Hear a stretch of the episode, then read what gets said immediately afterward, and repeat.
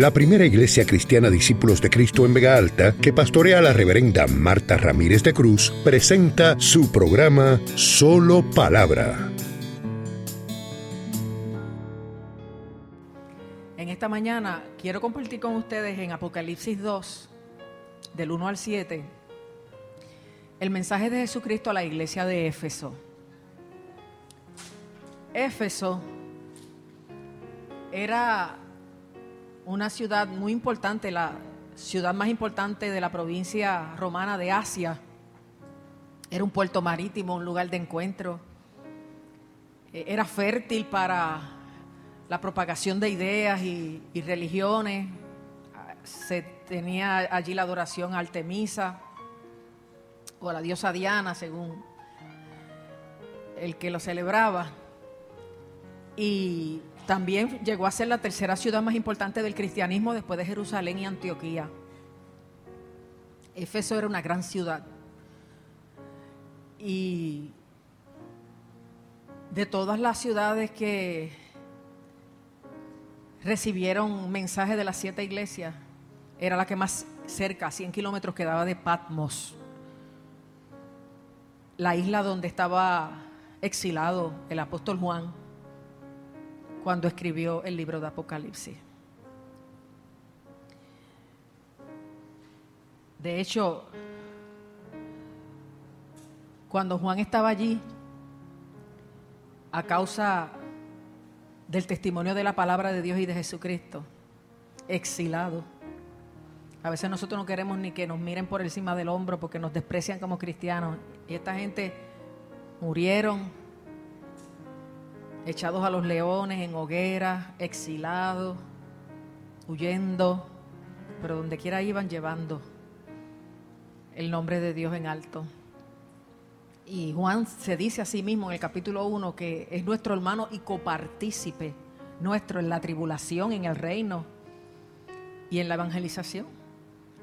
Porque si somos hermanos, somos hermanos en todas y si somos de Cristo, vamos a disfrutar toda la gloria de Dios, pero también todos los padecimientos de Cristo.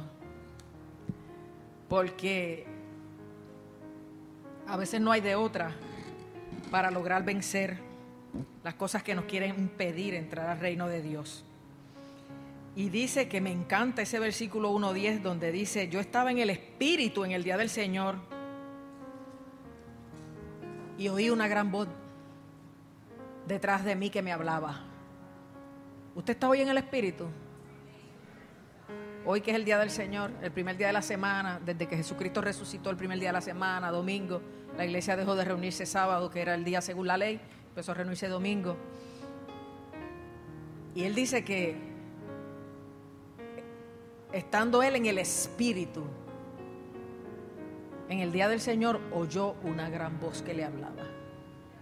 Si tú quieres oír la voz de Dios hablándote, tienes que venir aquí, no a otra actividad y agenda, sino a estar en el Espíritu, a buscar presencia, a conectarte a Dios, a adorarle. Yo te aseguro que vas a oír su voz. Y, y Juan estaba en las peores circunstancias que se puede estar, pero estaba en el Espíritu. Estaba exilado, estaba solo, estaba fastidiado, estaba privado de su libertad, pero estaba en el Espíritu. Y cuando sabemos estar en el Espíritu, aunque nos vaya mal, aunque no entendamos o aunque estemos sufriendo por el nombre de Dios, Dios nos habla. Dios nos usa. Porque Dios le reveló a Juan las cosas que fueron, las que eran y las que habrían de venir. Y le dijo, este mensaje tú lo vas a enviar a las siete iglesias de Asia, que se cree que siete es un número que habla de totalidad, en este caso representado por siete ciudades, pero la realidad es que es para toda la iglesia. En ese tiempo y siempre, y por las edades. Estando en el Espíritu, oyó la voz de Dios, oyó una voz que le dijo, yo soy el alfa y el omega. Esa son la, la primera y la última letra del alfabeto griego. Yo soy el alfa y el omega, el principio y el fin. Y fue tan contundente la voz que él oyó que le dijo, escribe en un libro lo que ves y envíalo a las siete iglesias que están en Asia. y me volví a ver quién era el que me hablaba, para ver la voz del que me hablaba, y dice que vio siete candeleros y a uno semejante al Hijo del Hombre, vestido de una ropa que le llegaba hasta los pies y ceñido por el pecho con una cinta de oro. Su cabeza y sus cabellos eran blancos como la blanca lana, como nieve. Sus ojos como llama de fuego y sus pies semejantes al bronce puñido. Y su voz como estruendo de muchas aguas. Fíjate que él vio lo mismo, al mismo que vio Daniel cuando hizo su oración allá. Cuando, cuando estuvo en ayuno y oración en el capítulo 10 de su libro registra la visión que tuvo del Hijo del Hombre. Porque Cristo es antes de Daniel, que es Dios, y después de Daniel, antes de los apóstoles, después de los apóstoles. Y fíjate que Juan dice, Juan que conocía a Cristo personalmente, que vio a uno semejante al Hijo del Hombre. ¿Por qué? Se le parecía, pero es que ese era Cristo glorificado, no era el mismo que estaba por allí con él haciendo campañas evangelísticas y caravanas. Uno semejante al Hijo del Hombre, porque Cristo es más glorioso de lo que tú lo has visto, lo que tú crees. Porque Él está vestido de gloria, aleluya, de santidad como sus cabellos blancos, de pureza como sus ojos de fuego, de bronce bruñido, aleluya, como sus pies diligentes para ir hacia el bien. Y su voz es como el estruendo de muchas aguas. Su voz es la voz de Dios mismo, articulando bendición para tu corazón, para tu necesidad. Para que en medio de tu exilio o de tu crisis, de tu tormenta, tú sepas que Él está contigo. Aleluya. Y dice que Él le dijo, que él tenía en su diestra siete estrellas y de su boca salía una espada aguda de dos filos, la palabra. Y su rostro era como el sol cuando resplandece en su fuerza. No el sol nublado, el sol cuando resplandece en su fuerza. Aleluya. Y a Juan le pasó lo mismo que le pasó a Daniel, que cuando lo vio cayó como muerto. Mira, cayó así, de cara. Sí, así lo describe. Daniel 10 lo describe mejor. Porque cuando tú estás en la presencia del Señor, sientes que las fuerzas para resistir, para pelear y para hacer tu voluntad se te van. Y ese poder de Dios te toma y es tan grande y tan glorioso que te tumba. Aleluya. Dice, caí como muerto a sus pies. Dios quiere, quiere que caigas a los pies de Él, no a los pies del pecado, no a los pies de las ofertas del mundo. Y Él puso su diestra sobre mí. Dios siempre hace contacto. Dios siempre busca que sepas que Él vive, que Él está ahí, que él, tú le importa. Y me dijo, no temas, yo soy el primero y el último. El que vivo y estuve muerto, aleluya. Sí, yo soy ese que a quien te le parezco. Y me morí, pero estoy vivo, aleluya y viva por los siglos de los siglos. Amén. Bendito sea el nombre del Señor. Escribe las cosas que has visto, las que estaba viendo. Las que son, que son las que se describen en las siete iglesias, y las que han de ser después de estas, que es el resto del libro de Apocalipsis. Fíjate que lo lleva al pasado, al presente y al futuro. Escribe todo eso. Y te adelanto que el misterio de las siete estrellas que has visto en mi diestra y los siete candeleros de oro es este. Las siete estrellas son los ángeles de las siete iglesias y los siete candeleros que has visto son las siete iglesias. O sea que hay una convicción en el corazón de aquellos que dirigen la obra de Dios, de que aunque Dios los llama a morir y a vivir, y a negarse a sí mismo y a dar su vida por la obra, Dios lo sostiene con su mano poderosa, aleluya. Estamos en la mano del Señor. Las siete estrellas que Jesús tenía en la mano eran los siete ángeles de las siete iglesias, los siete pastores. La totalidad de los pastores están en la mano de Dios, los que lo son, en verdad. Y los siete candeleros eran las siete iglesias del Asia Menor. Y dice que Jesús estaba en medio de las siete iglesias, porque Jesús está en medio de su iglesia, local, nacional, internacional. Jesús está en medio de su iglesia, Él está aquí hoy, ahora. Ponte en el espíritu para que tú veas que oye su voz, aleluya. Santo es su nombre. Y Él aún en las peores circunstancias, en los retos y desafíos más grandes, nos sostiene con su mano poderosa. Siempre te ayudaré, siempre te sustentaré con la diestra de mi justicia, dice Él. Dios es fiel, el que llama paga, respalda y sostiene. Bendito y alabado sea su nombre. Él está en su iglesia y tiene un mensaje para su iglesia en cada localidad y en cada momento histórico. Y a la primera que le habló, a la primera que le envió el mensaje, fue a la iglesia de Éfeso, que era la ciudad principal de Asia, que era la más cerca también, y que era la que más le urgía empezar a poner las cosas en su sitio. Porque cuando vean el relato van a darse cuenta de que del amor depende todo. Si yo hablase lenguas humanas y angélicas y no tengo amor, vengo a ser como metal que resuena o símbolo que retire. Y si tuviera profecía y entendiese todos los misterios, y tuviese toda ciencia, y si tuviese toda la fe de tal manera que traspasase los montes al amor y no tengo amor, nada soy. Lo puedes tener todo y si no amas, no eres nadie. Y cuidado si diciendo que amas no expresas y privas a los demás de, esa virtud y de esa bendición que es que se sientan amados en tu presencia. Porque vivir con una persona que no demuestra el amor es como un castigo. Es como una maldición. Y cuando se le escribe a cada iglesia, a cada iglesia se le hace un reconocimiento, una alabanza, se le hace un señalamiento, una reprensión, se le hace una promesa una demanda. Si usted lee todas las cartas a las siete iglesias, va a ver que hay esa, ese orden en casi todas.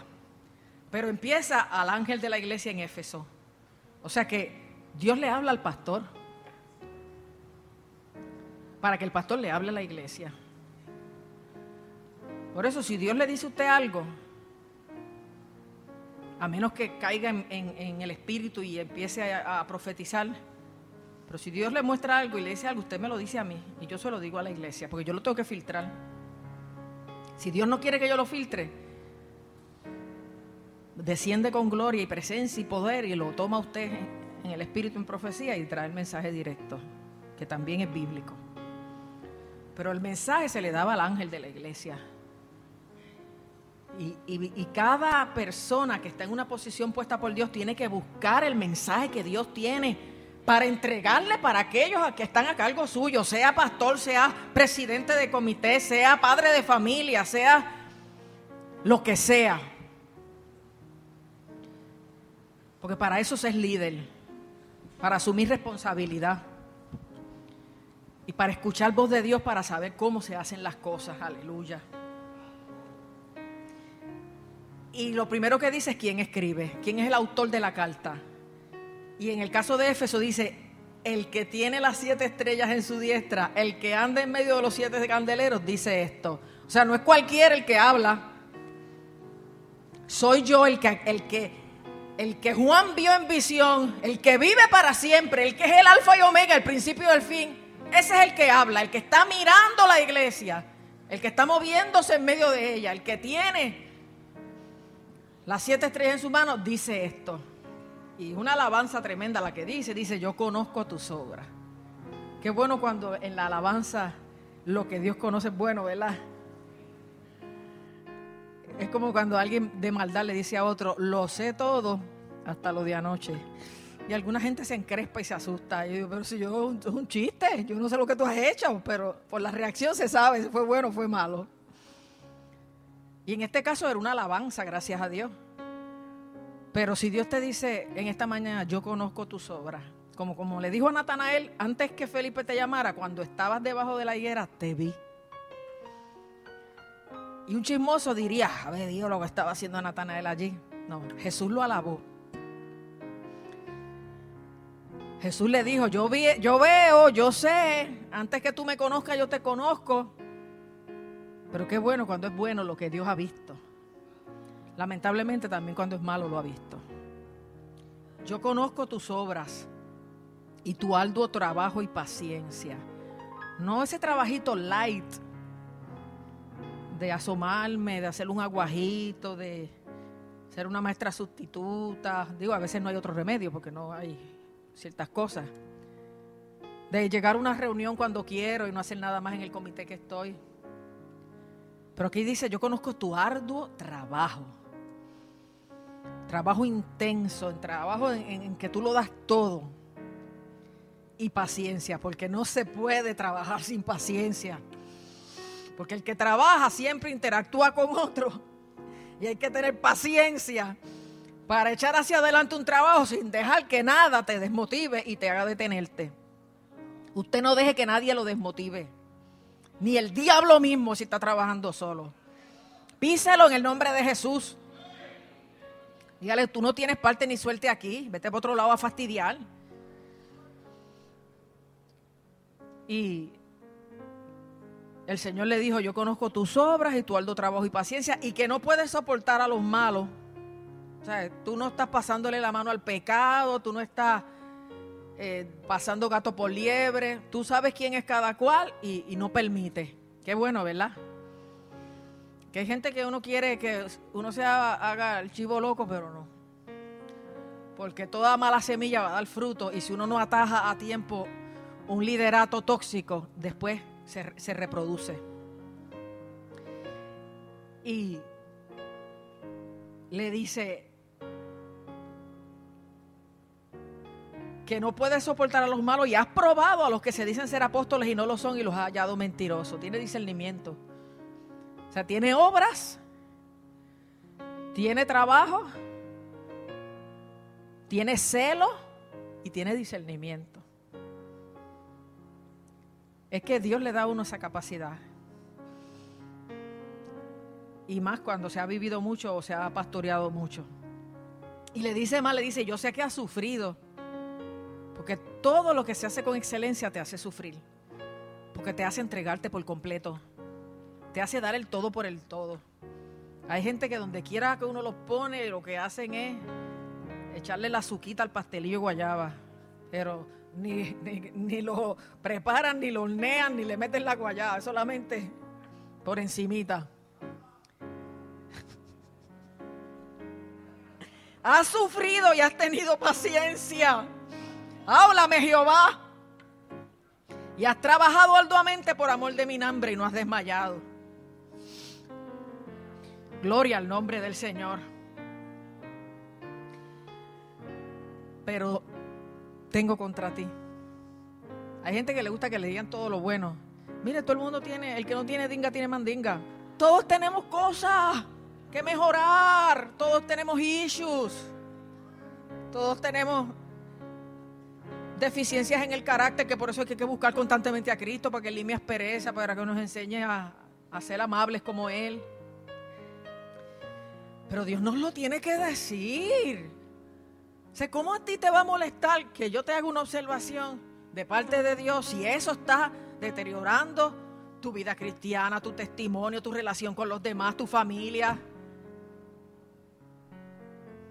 Hay gente que no se le puede decir nada, porque uno sabe que abren la boca que parece que se van a tragar a uno.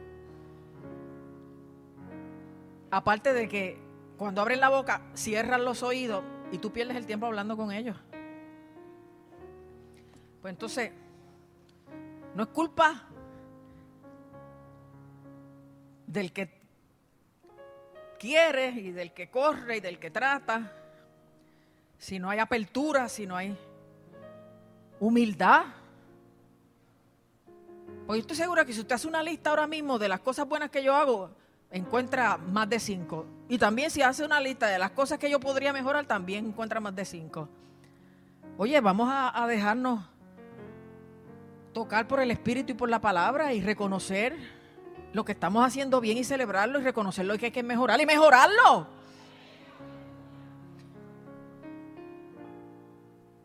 Y Jesucristo le manda una cartita a los efesios y le dice, oye, que muchas obras tú tienes, que mucho tú trabajas, qué paciencia la tuya, qué celo, qué sabiduría, qué discernimiento. Pero, el pero que no madura, tengo contra ti. O sea, no te voy a pasar la mano en esto, tengo contra ti que has dejado. Es algo voluntario, es algo de la iniciativa de la persona o de la iglesia, que has dejado tu primer amor. El amor donde tenías todo tu corazón puesto en Dios, donde querías verlo, oírlo, donde le buscabas, donde estabas loco por llegar del trabajo para tirarte a orar un rato, donde no te acostabas sin hablar un rato con tu Señor, donde te levantabas media hora antes porque querías hablarle un rato, adorarlo, darle gracias. Esa devoción, esa pasión, ese detalle, esa sensibilidad. Así que se puede tener obras, se puede trabajar mucho, se puede tener celo, sabiduría, discernimiento, pero se puede dejar el amor. Y es más, hay gente que por el celo se ponen tan críticos y tan duros y exigentes que faltan al amor. Y pelan a todo el mundo y le encuentran defectos a todo el mundo y a todo lo que uno hace por celo. Celo de Dios, pero si no hay amor, es, celo de la carne. Y Dios nos está haciendo un llamado a no dejar nuestro primer amor. No a que lo dejamos, a no dejarlo. Porque yo no estoy predicando esto para decirle que Dios te está acusando de haber dejado tu primer amor. Dios lo que te está diciendo, ah, ojo, que el amor no se ha sustituido por nada. Y hay que cuidar el amor que nos ha traído hasta aquí si lo hemos dejado recuperarlo, si lo tenemos cultivarlo, pero sobre todo que Cristo sea lo primero en todo. Que Él sea el que es el Rey de Reyes y el Señor de Señores, el primero, el último, el Alfa, el Omega, el que vivo, pero estuvo muerto y el que reina por los siglos de los siglos. Amén hay que entender que el primado es del Señor, que el motivo de todo es amarle, honrarle, agradecerle, agradarle y darle a conocer. Esa es la misión y eso es lo central. Pero fíjate si es malo dejar el primer amor, dejar esa pasión, dejar ese enamoramiento, que el Señor le hace un llamado a esa iglesia y le dice, recuerda por tanto de dónde has caído. Es malo porque te constituye una persona en el piso, caída, en pecado, porque dice, y arrepiéntete y eh, haciendo lo que no espera Dios y haz las primeras obras. Recuerda, arrepiéntete y haz. Tres cosas. Oye, que no se te olvide de dónde Dios te sacó. No solo en circunstancias externas, sino esa adopción, que usted no sea más huérfano, que usted no sea más un, una bola de pecado ambulante, que Dios haya empeñado la sangre de su Hijo para salvarlo, para limpiarlo. No te olvides de que Dios ha sido bueno, de que lo que eres y tienes se lo debes a Él y de que el diablo no te está esperando con los brazos abiertos en el infierno porque Cristo te rescató y el que te está esperando es Cristo en el cielo. No te olvides de lo bueno que ha sido Dios. Recuerda de dónde has caído, de aquel primer amor. Y arrepiéntete, es pecado. No poner primero lo primero y no expresar el amor.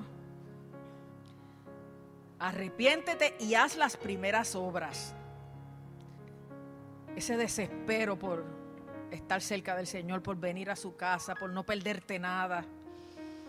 Pues si no, vendré pronto a ti y quitaré tu candelero de tu lugar. O sea, no vas a hacer más iglesia si no tuvieras arrepentido.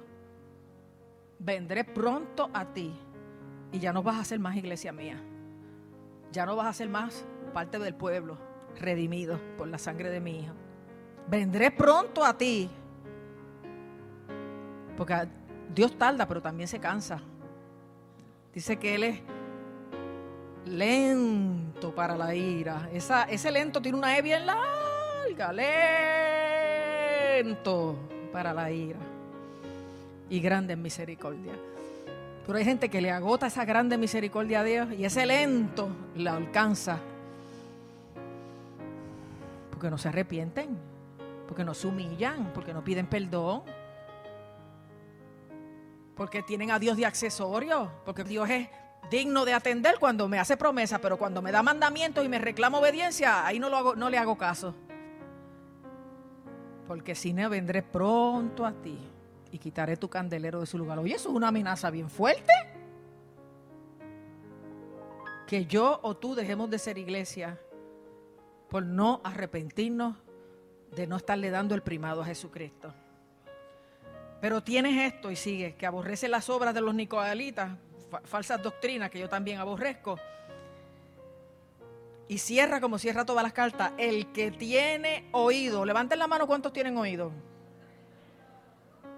el que tiene oído, así que todos, oiga lo que el Espíritu dice a las iglesias.